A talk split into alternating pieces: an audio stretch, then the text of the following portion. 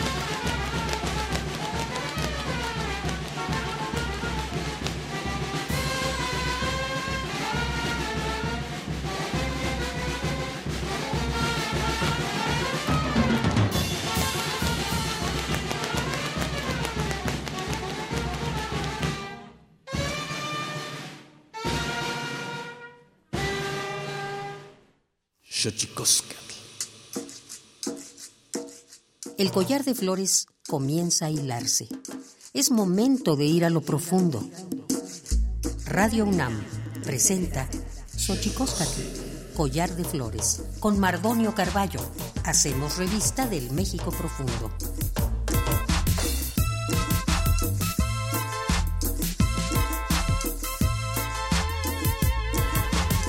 Kenisto kentatama en guananame ichpocame telpocame oquichpilme siguapilme guannochitlente chcaquimpan niwe catepos tlahtolitle niwe itlamachtiancali tocan Universidad Nacional Autónoma de México tojuan tiyolpaquin pampanicantimitselian panito chantlen tito caltijken xochicosca el collar de flores y seguimos aquí. Hola, ¿qué tal señoras, señores, niños, niñas, jóvenes, jóvenes y todos y todas aquellas que nos escuchan a través de este invento maravilloso que es la radio, la radio de la Universidad Nacional Nacional Autónoma de México, 96.1 FM, aquí en Radio UNAM. Seguimos con nuestros programas dedicados a la recapitulación de los programas más interesantes. Todos fueron interesantes, pero eh, estamos haciendo un recordatorio de aquellos temas que nos parecen eh, urgentes.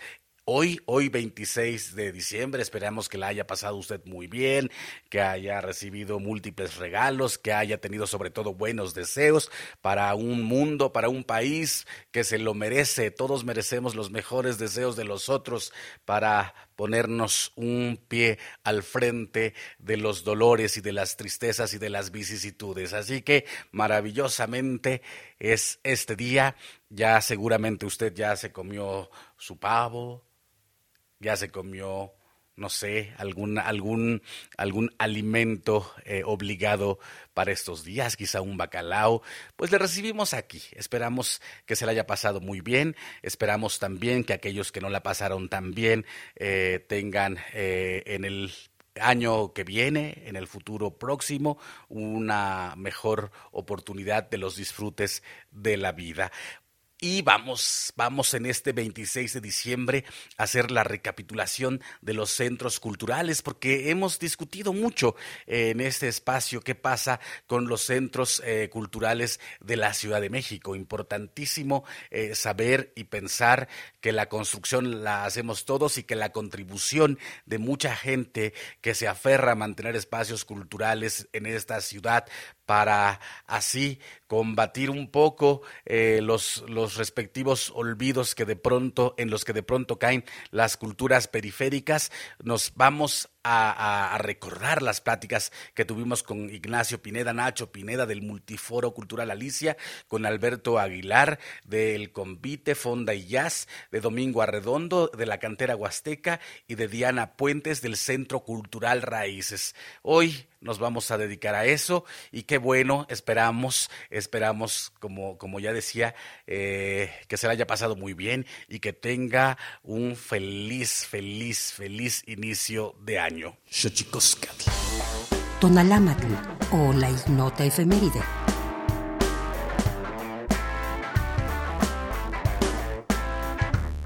...26 de diciembre de 2010... ...Día Internacional contra el Uso Indiscriminado de Agroquímicos... ...para hacer un llamado a la reflexión y toma de conciencia de la población mundial sobre la grave crisis ambiental generada por el uso de los agroquímicos a nivel global. 27 de diciembre de 1822. Nace Louis Pasteur, creador de la bacteriología, la sueroterapia moderna e investigador de enfermedades infecciosas, quien además descubrió la vacuna contra la rabia. 28 de diciembre de 1836. España reconoce la independencia de México en un tratado de paz y amistad entre ambos países, el primero que se concierta con los nuevos estados surgidos tras la emancipación de la América hispana. 29 de diciembre de 1996, el gobierno de la República de Guatemala y la guerrilla Unidad Revolucionaria Nacional Guatemalteca firman los acuerdos de paz que ponen fin al conflicto armado interno de 36 años de duración. 30 de diciembre de 1853 se firma el Tratado de la Mesilla, mediante el cual México vende a Estados Unidos más de la mitad de su territorio, cerca de 2 millones de kilómetros cuadrados. 31 de diciembre de 1991. En Estados Unidos, el gobierno y la guerrilla salvadoreña acuerdan la paz con la mediación de la ONU, tras 12 años de guerra civil y 75 mil muertos. Primero de enero de 1994. En Chiapas, el EZLN se levanta en armas en busca de mejores condiciones para los indígenas, uno de los sectores más marginados del país.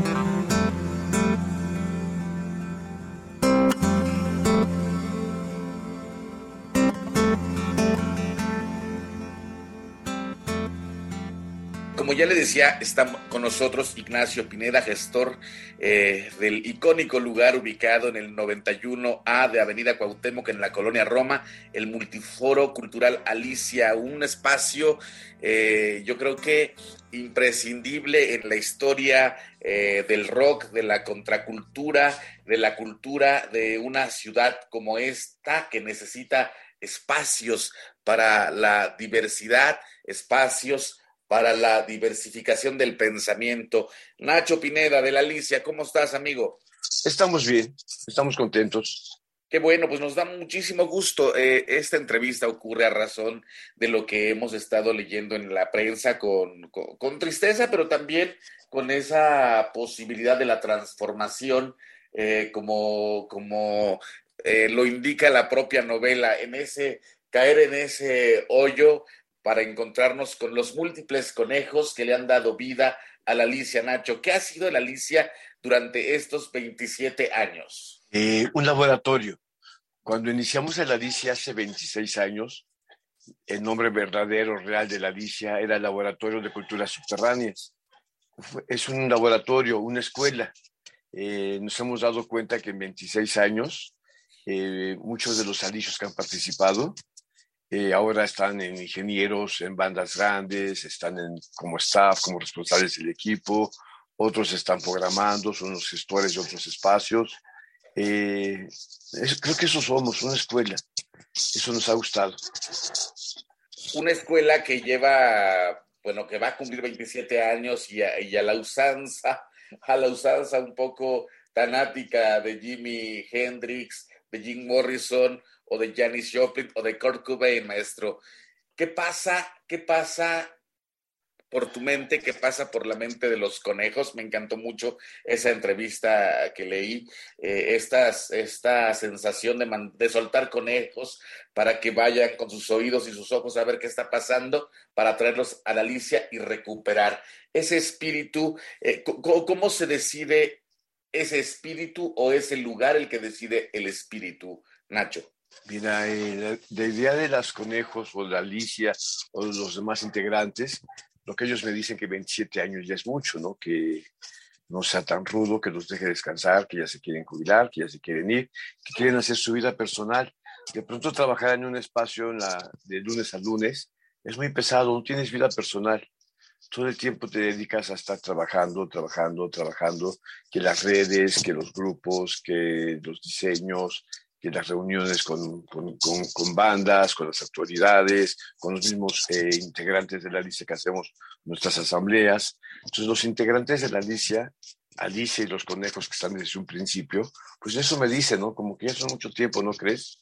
Como que hay un momento de tener una vida más tranquila. Después de la pandemia nos dimos, este, nos dimos cuenta de eso, que la vida no pertenece a nadie. La vida está ahí y se va cuando se tenga que ir. Entonces, lo que creemos es de que lo poco que nos quede de vida, no sé, un poquito que ya nos ha de quedar, eh, pues que hagamos lo que nos gusta, sí, que estemos contentos. Y eso es la idea de la Alicia, una recapitulación de todo lo que hicimos desde hace 26 años, ir pensando, teniendo esas como fotografías mentales de lo, cómo fuimos creciendo, cómo fuimos metiéndonos en el medio y divertirnos. Eso es lo que queremos hacer ahora. Pues qué maravilla. Este, eh, Ignacio Pineda, Nacho Pineda, Nacho de la Alicia, como yo siempre te digo, ha sido eh, pues un gran viaje, eh, un gran viaje caer por ese hoyo alicioso para, para convertirte en una Alicia pequeña y al mismo tiempo una Alicia gigante. ¿qué, misterios le deparan a Ignacio Pineda? Eh, no sé, no tengo idea. quizás voy a poner en el Facebook de la Alicia, se solicita empleo a partir de enero del 2023, pongamos eso, se solicita empleo. No tengo idea. Lo que sí pensábamos de que hace 25 años, cuando cumplimos 25 años, hace dos años, cuando inició la pandemia, era que en diciembre nos íbamos. Esa era la idea. Cumplimos 25 años, pues vamos a retirarnos, ¿no? Manejar un espacio cultural independiente, autogestivo, donde no recibe financiamientos, ni espacios, ni nada, y tiene que estar con el pague y pague de las rentas ahora que estuvo la pandemia, los sueldos de los compañeros, pues que ya se las cosas que no se usan se van como descomponiendo, cosas chistosas que esté del equipo, pues hay que hacerle esto a la hay que hacerle, hay que pagar esto. Fue muy pesado, de verdad, así dos años estar pagando sin tener el espacio abierto nosotros apostamos a la salud. Cuando la Alicia eh, cierra hace dos años, el 11 de marzo del 2020, eh, apostamos por la salud. Nos vamos, la Alicia cuida a sus músicos, cuida a sus públicos, cuida al mismo, a sus mismos integrantes, nos vamos. Entonces cerramos el Alicia una semana, diez días antes que fuera el cierre oficial y nos volvimos a ver los alicios como a los cuatro o cinco meses y platicar qué pasaba, ¿no? Cómo veíamos la situación. Y ahí decidimos que la lista seguía y que íbamos a pagar la renta lo que durara esta pandemia. Ya lo hicimos. Creo que ya es momento de irnos. Te digo nada más, será justo que esa ley de espacios culturales independientes y autogestivos que está en el Congreso archivada, que ya la saque, ¿no? A beneficio de los espacios, no de la gente que se ha dedicado a bajar financiamientos, porque parece que esa ley es para ellos a los que bajan financiamientos y presupuestos. Eh, eso está bien que se los den, pero que no lo metan dentro de la ley de espacios culturales, que hagan su propia ley esos actores eh, eh, de artistas que solicitan esos financiamientos. Nosotros únicamente lo que queremos es aparecer como un espacio reglamentado por la ley, que no seamos restaurantes, que no seamos bares, que no seamos antros, sino espacios culturales es lo único que, los que solicitamos. Y si de paso las autoridades entregan los inmuebles abandonados y en mal uso a la comunidad cultural, a los artistas, nos daría mucho gusto. Sí, nos haría una sonrisa enorme que los espacios que están ahí abandonados, que se los está quedando la gentrificación, las inmobiliarias, los desarrolladores, se los entreguen a los artistas, a los colectivos culturales. Eso sería genial, ¿no? Será un, como que entendimos nuestro trabajo, ¿no? Así desde que iniciamos el Alicia hace 26 años, pedíamos eso, que los inmuebles en mal uso y, en mal, eh, y abandonados sean entregados a la comunidad cultural. Que exista una ley de espacios culturales en beneficio de los espacios culturales independientes, no de otras comunidades. Que se hagan leyes para ellos. ¿no? Votos y habrá que pelear, habrá, habrá que seguir peleando esa ley, mi querido Nacho, en donde ustedes han sido fundamentales. Maestro Alberto, buenos días, ¿cómo estás? Buenos días, mi querido Mardonio, pues muy contento, muy contento de, de tu invitación a hablar en este programa tan importante. Buenos días a todo el público que nos escucha.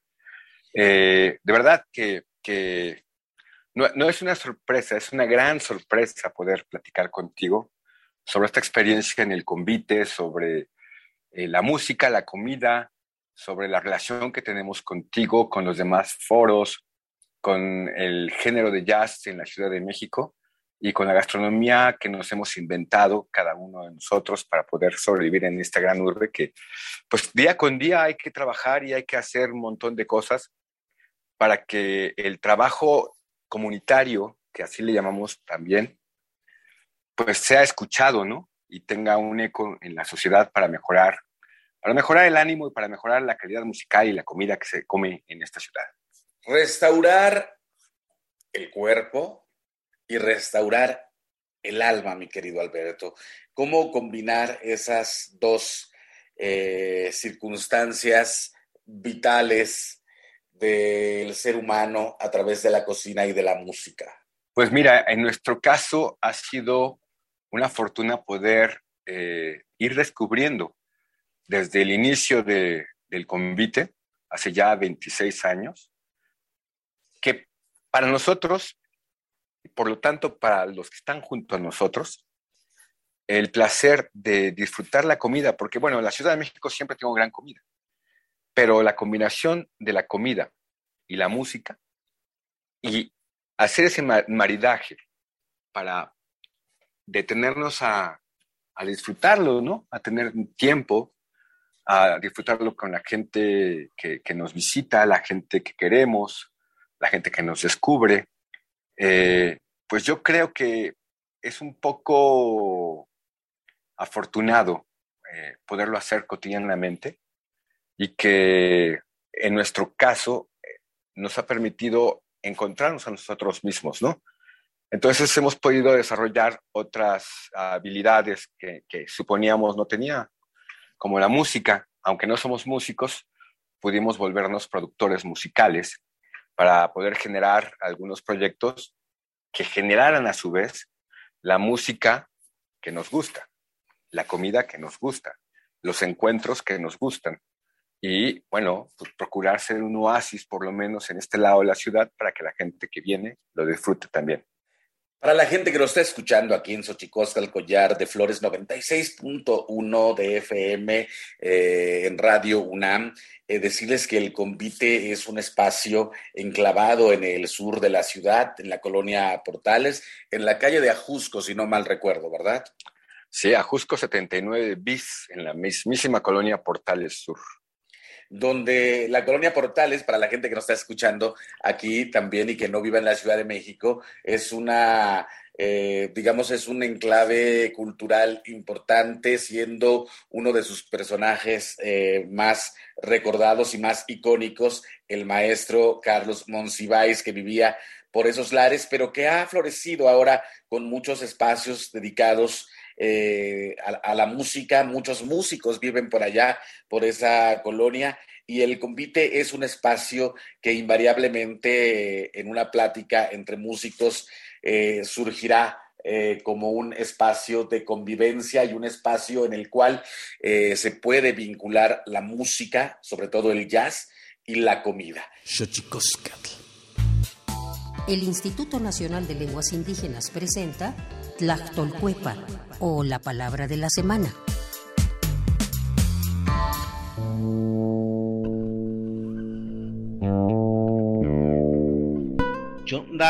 Esta es una expresión de origen mazateco que se usa para referirse a aquel acto consecuencia de cierto estado emocional en el que una persona suele derramar lágrimas cuando se siente triste o cuando experimenta un gran dolor. También puede hacerlo al conmoverse o incluso al estar muy feliz.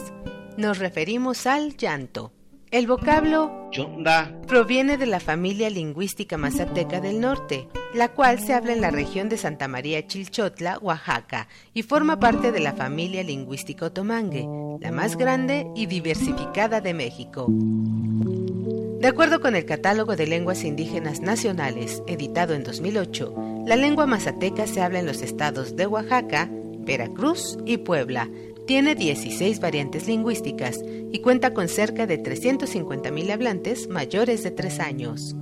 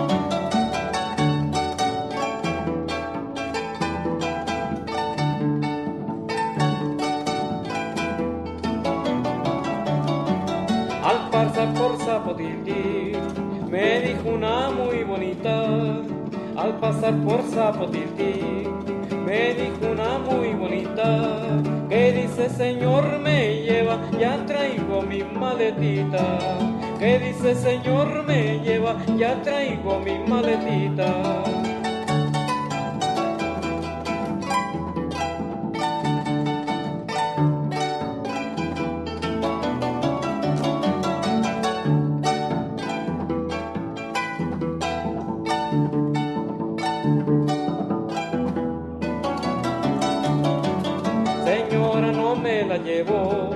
Porque tengo a quien llevar.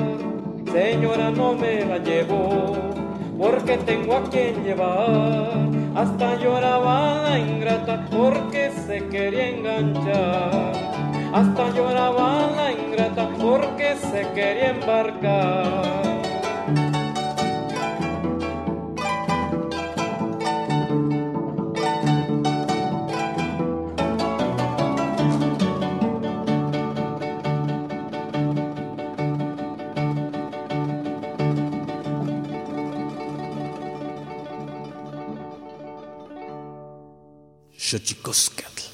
Pluriversos PUIC, un mundo culturalmente diverso. Espacio en colaboración con el Programa Universitario de Estudios de la Diversidad Cultural y la Interculturalidad.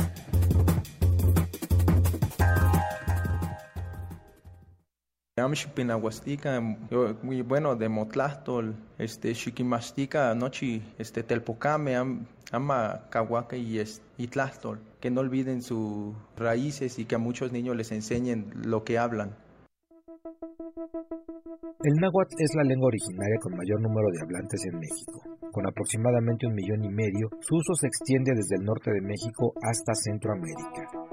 Jóvenes hablantes buscan preservar su lengua originaria a través de la música ante el riesgo de desaparición, como es el caso de Martín Cabrera Posada, hablante del náhuatl, originario de Tlalnepantla, Estado de México. También es conocido como El Mágico, quien decidió usar el rap como un puente para musicalizar la cosmovisión del pueblo mexica y conectarlo con el mundo.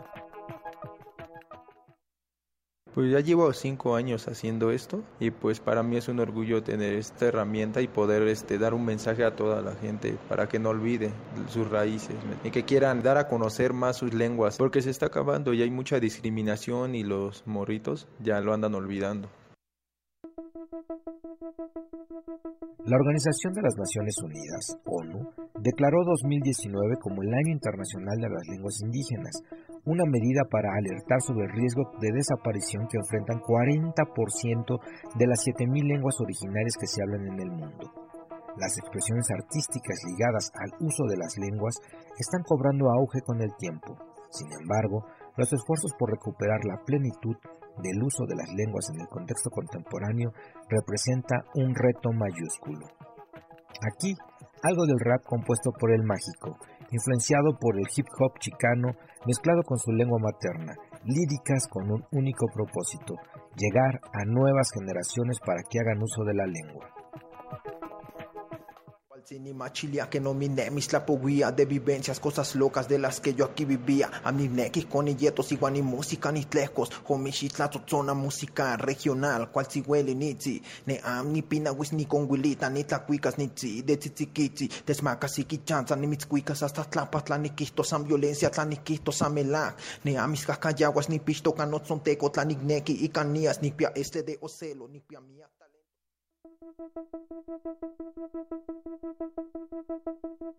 La comunidad universitaria de esta máxima casa de estudios recibió al rapero Nagua en Las Islas, en donde tuvo una actuación ejemplar. Revive este concierto de lenguas indígenas a través de nuestro canal de YouTube Puig Unam y dinos en nuestras redes sociales cuál es tu canción favorita de El Mágico Encuéntranos como arroba puikunam.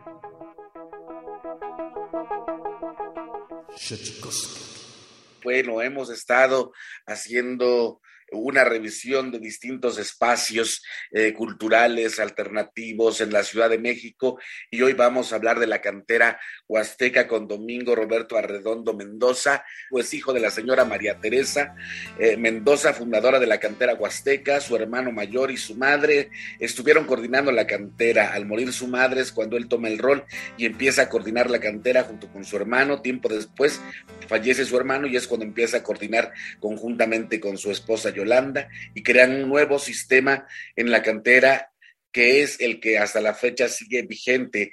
La cantera huasteca es el patio de una casa que semanalmente se transforma en un oasis de música y baile. En este espacio se presentan tríos, tríos de son huasteco. Domingo, ¿cómo estás? Buenos días. Eh, Mardonio, buen día, qué gusto saludarte a ti y a tus radioescuchas. Muchísimas gracias por la invitación, Mardonio. Pues eh, estamos haciendo una revisión, estimado Domingo, para la gente que nos está escuchando aquí en Xochicosa del Collar de Flores.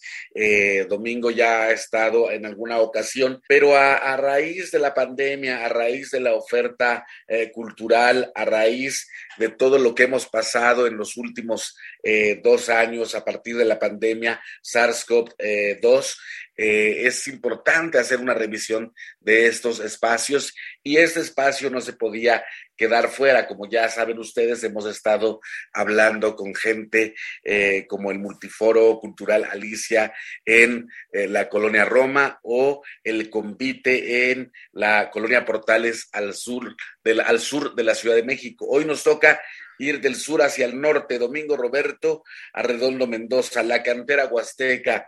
Sobrevivieron, mi querido amigo.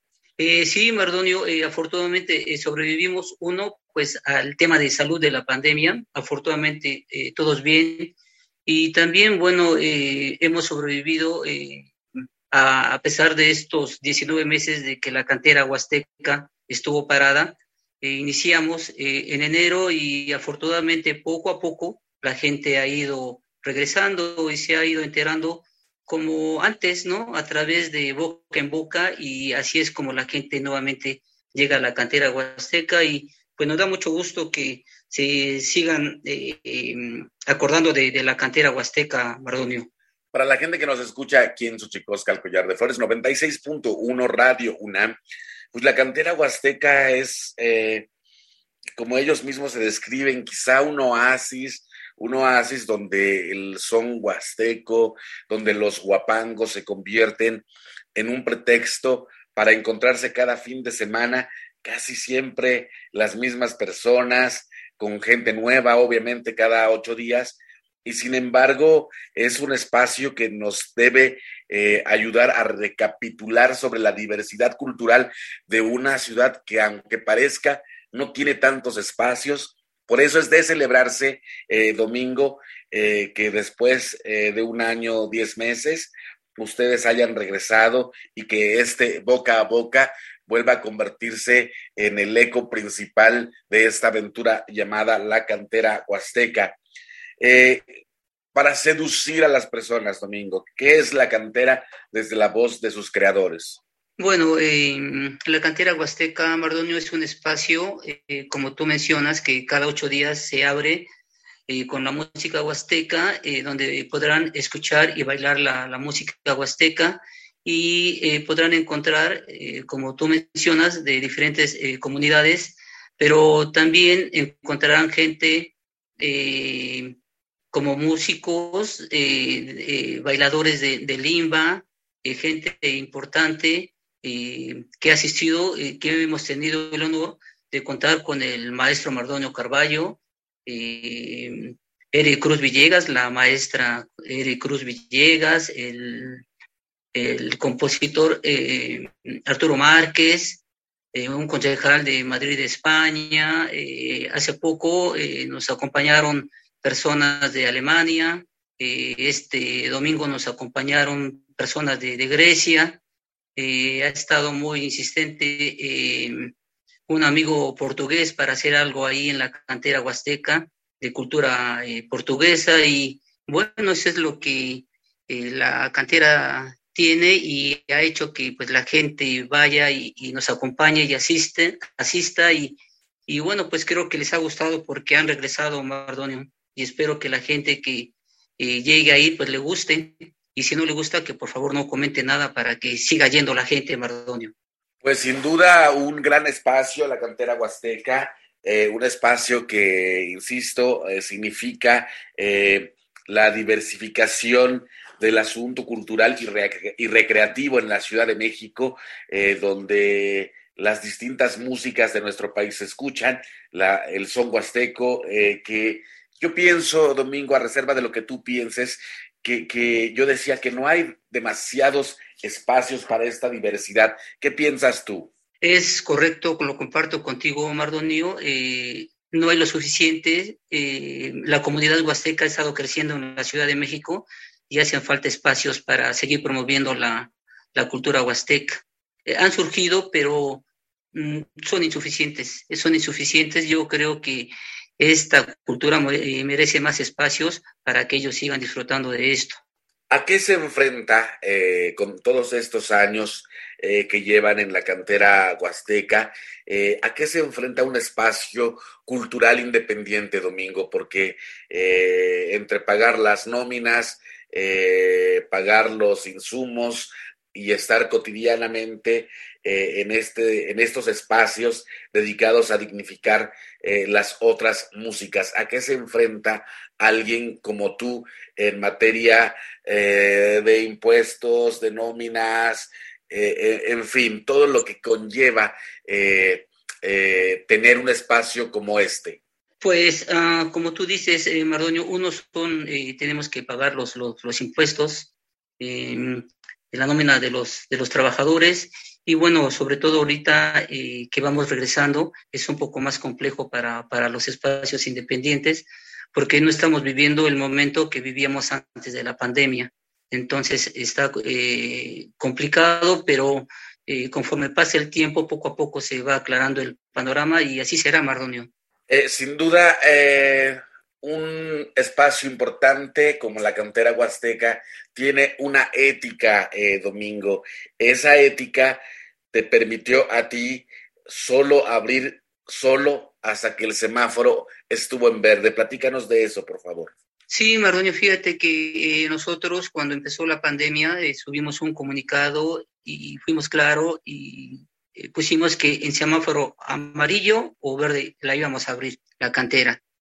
Pero llega el semáforo amarillo y nosotros veíamos que no estaba tan claro el tema de la pandemia y no queríamos ah, exponer a la gente que asistiera a la cantera ni al equipo de la cantera en un tema de, del COVID. Entonces eh, fue muy difícil para nosotros esperar hasta el semáforo verde, a pesar de que nosotros sentíamos la, presión por la gente que asiste a la cantera huasteca que nos mandaba comunicados que si ya no íbamos a regresar, que qué pasaba con la cantera, que ya había otros espacios abiertos, y por qué no regresábamos, que ya estuviera, ya dejara de estar de, flojo y regresáramos a trabajar. Y bueno, pues nosotros lo, decidimos y fuimos claro. Lo hablamos con, con mi esposa, Yolanda Padilla, eh, mis hijos, y decidimos que no abríamos el espacio hasta que no estuviera más claro el panorama para todos, tanto como para las personas que asistían o asisten o para las personas que laboran con nosotros, Mardoño. Ese fue el tema que no quisimos hasta el semáforo verde. Eh, Diana Puente, ella es egresada de la licenciatura en Arte, Patrimonio Cultural y Patrimonio Cultural con especialidad en Gestión Cultural por la Universidad Autónoma de la Ciudad de México directora de Raíces, Centro Cultural ubicado en el sur de la Ciudad de México, una iniciativa de carácter privado que tiene como misión la inclusión social, la creación artística y la preservación de la cultura mexicana, específicamente de los pueblos originarios. Raíces, Centro Cultural es un espacio situado en la Ciudad de México, al sur, como ya decíamos, que dirige dirige Diana Puente. Diana Puente, ¿cómo estás? Bienvenida a Xochicosca, el collar de flores, Radio UNAM 96.1. Hola, buen día, muchas gracias por la invitación, Mardonio. Platícanos, platícanos eh, es de este centro cultural que ya lleva más de, un lustro. Eh, porque se inauguró Raíces Centro Cultural, se inauguró el 20 de julio del 2017.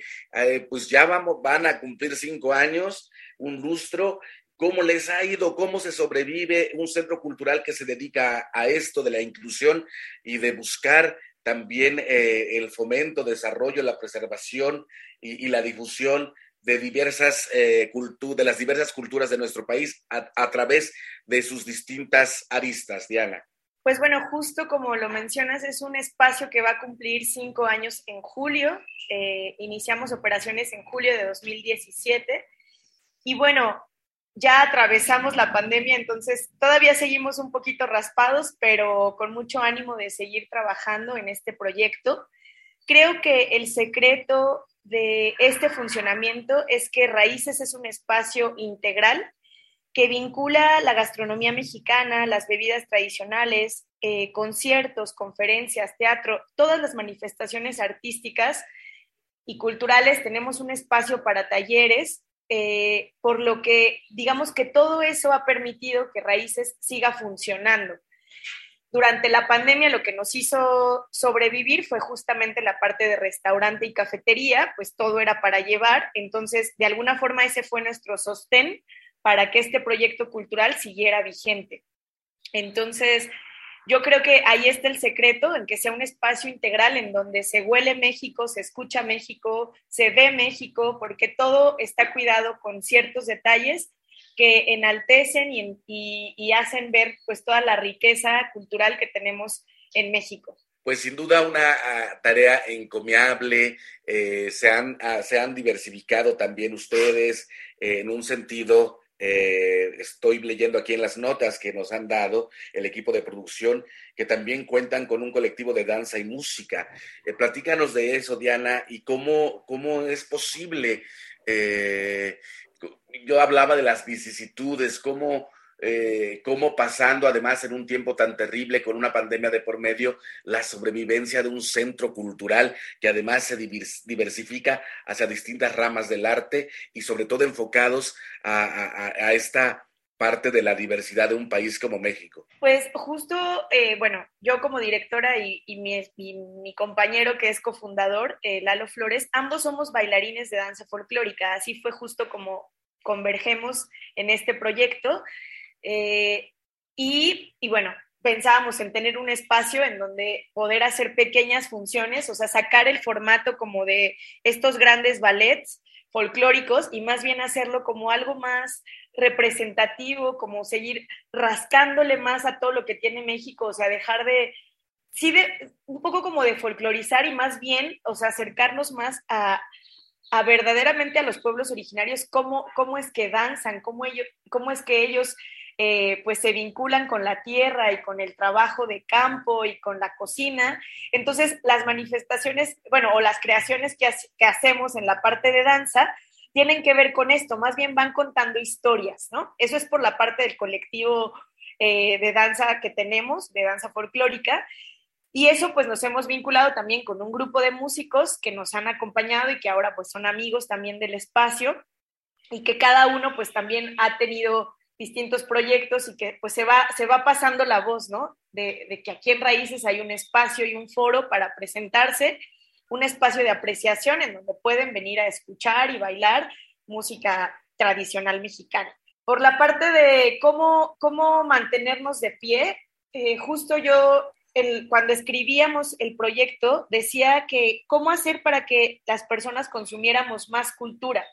Algo que es una limitante son los horarios, ¿no? Muchas veces eh, tienes alguna actividad cultural o teatro o danza a las 6, 7 de la tarde y pues si sales de trabajar ya no te dio tiempo, ¿no? Entonces, lo que hacemos acá en Raíces es hacer actividades nocturnas sin llegar a, la, a trasnochar, pero con una opción de 8 o 9 de la noche, poder venir a apreciar alguna actividad cultural y además de eso, disfrutarlo acompañado de, de la comida, ¿no? Y la cocina como lo mencionaba antes, ese realmente ha sido lo que nos ha sostenido, porque para la parte de talleres y la parte del foro, todo lo que se recauda es totalmente para los artistas o para los talleristas.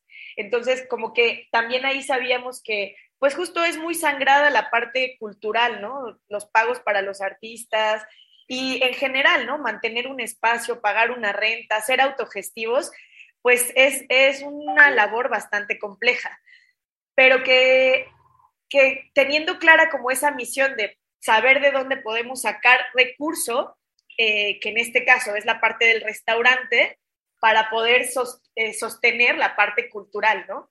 Que al final pues van, van acompañadas una de la otra, pero realmente ha sido así como, como hemos pues sobrevivido.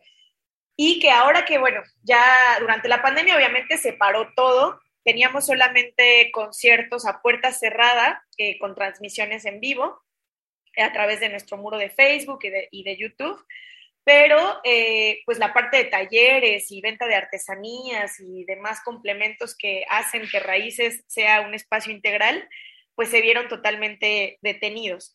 Entonces, ahora que estamos retomando este espacio, eh, pues nos da mucho gusto porque nuevamente regresamos a esa misión y, tenemos otra vez esta visibilidad, ¿no? Con, con, los distintos talleristas que vienen a impartir sus conocimientos desde otras comunidades, ¿no? No solamente los que radican aquí en la ciudad, sino de pronto también maestros que, que hacen su labor pues en, en otros estados que pueden venir a compartir aquí a raíces sus saberes. Sin duda, eh, una, una encomienda dificultosa en estos tiempos, como ya bien lo decías, donde una, una de las actividades que más, eh, que más eh, afectaciones tuvo eh, por estar siempre o buscar, el arte generalmente busca el contacto con la gente, estas fueron de las situaciones que más se vieron afectadas con la pandemia. Y llegamos al final de esta entrega. Ignacio Pineda del Multiforo Cultural Alicia, de Alberto Aguilar Convite, de Domingo Arredondo, de la cantera Huasteca y de Diana Puentes del Centro Cultural Raíces. Escuchamos sus voces, sus reflexiones y sobre todo sus contribuciones a una ciudad eh, múltiple, una ciudad diversa que necesita efectivamente distintos espacios dedicados, perdóneme usted, dedicados a distintos géneros artísticos, a distintos eh, géneros creativos la cultura en este país es, es absolutamente heterogénea y qué maravilla que tengamos estos espacios que le apuestan, entre otras cosas, a través de la fiesta, la comida, la música, a la memoria eh, de estos pueblos de estas personas y de sus respectivas periferias. Tlaxcamatimia, Timomelaugan Panchi, Cuelli, Tonati, Chicaguamá, Cueponi, Motlachtol, feliz, feliz año nuevo. Santísimo Mitote. Baile y ofrenda. Una colaboración con el Instituto Nacional de Antropología e Historia. Buenos días, soy Benjamín Murataya y desde la Fonoteca de Lina les mando un gran saludo. Les invito a que escuchemos algunos datos sobre las piezas que se presentaron a lo largo de este programa.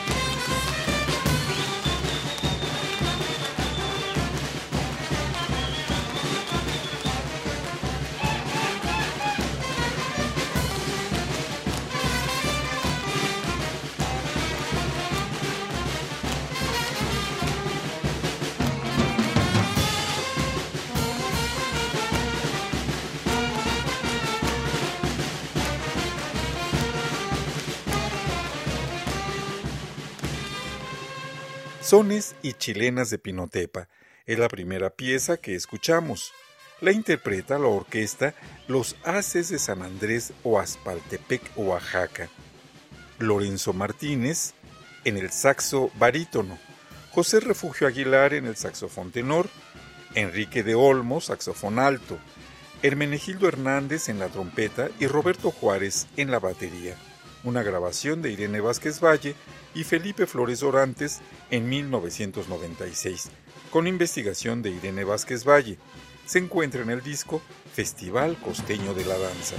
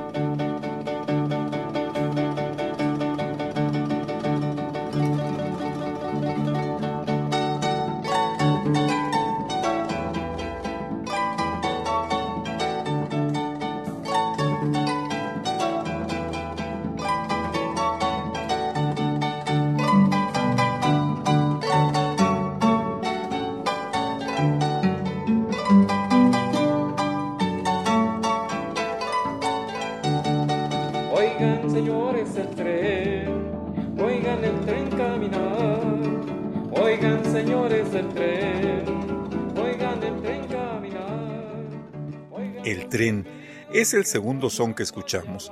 Es originario de Zapotiltic, Jalisco. Interpreta Jesús Reyes en el arpa y la voz. Una grabación e investigación de Irene Vázquez Valle en 1976 y se encuentra en el disco El Son del Sur de Jalisco.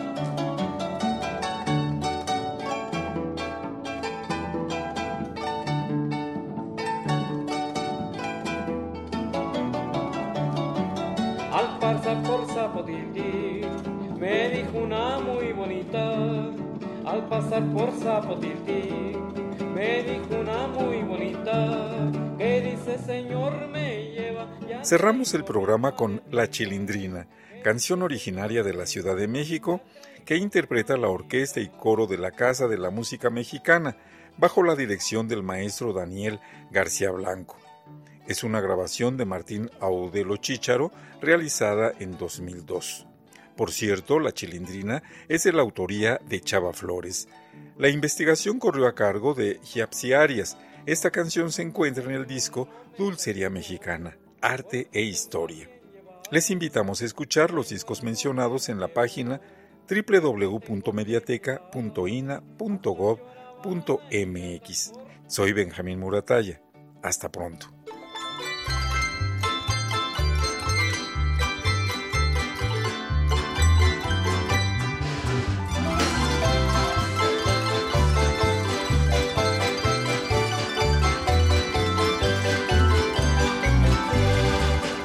Divina, preciosa chilindrina, de trenza pueblerina, me gusta salamar.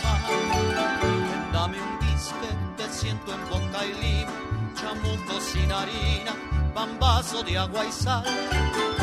Otra semana te vi muy campechiana, pero hoy en la mañana pan que me ibas a dar. Dejé esos cuernos para otros polvorones que solo son picones de novia en un volcán.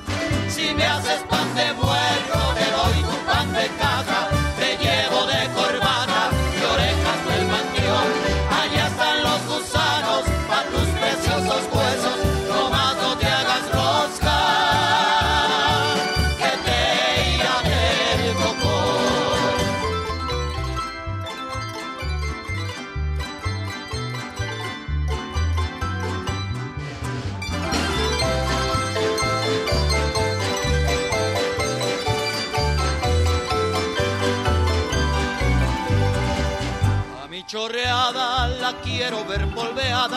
todita pastelada y aquí en mi corazón. Concha querida, te ves en teleherida, pareces monja cuida, tú que eres un cañón. Pedí tu anillo, tu casa de ladrillo, y ahora puro bolillo, me sales con que no. Que eres de un brinco, tu pan de dos por cinco, ganancia en 25 y tus timbres de pilón. Si me haces pan de muerto, te doy tu pan de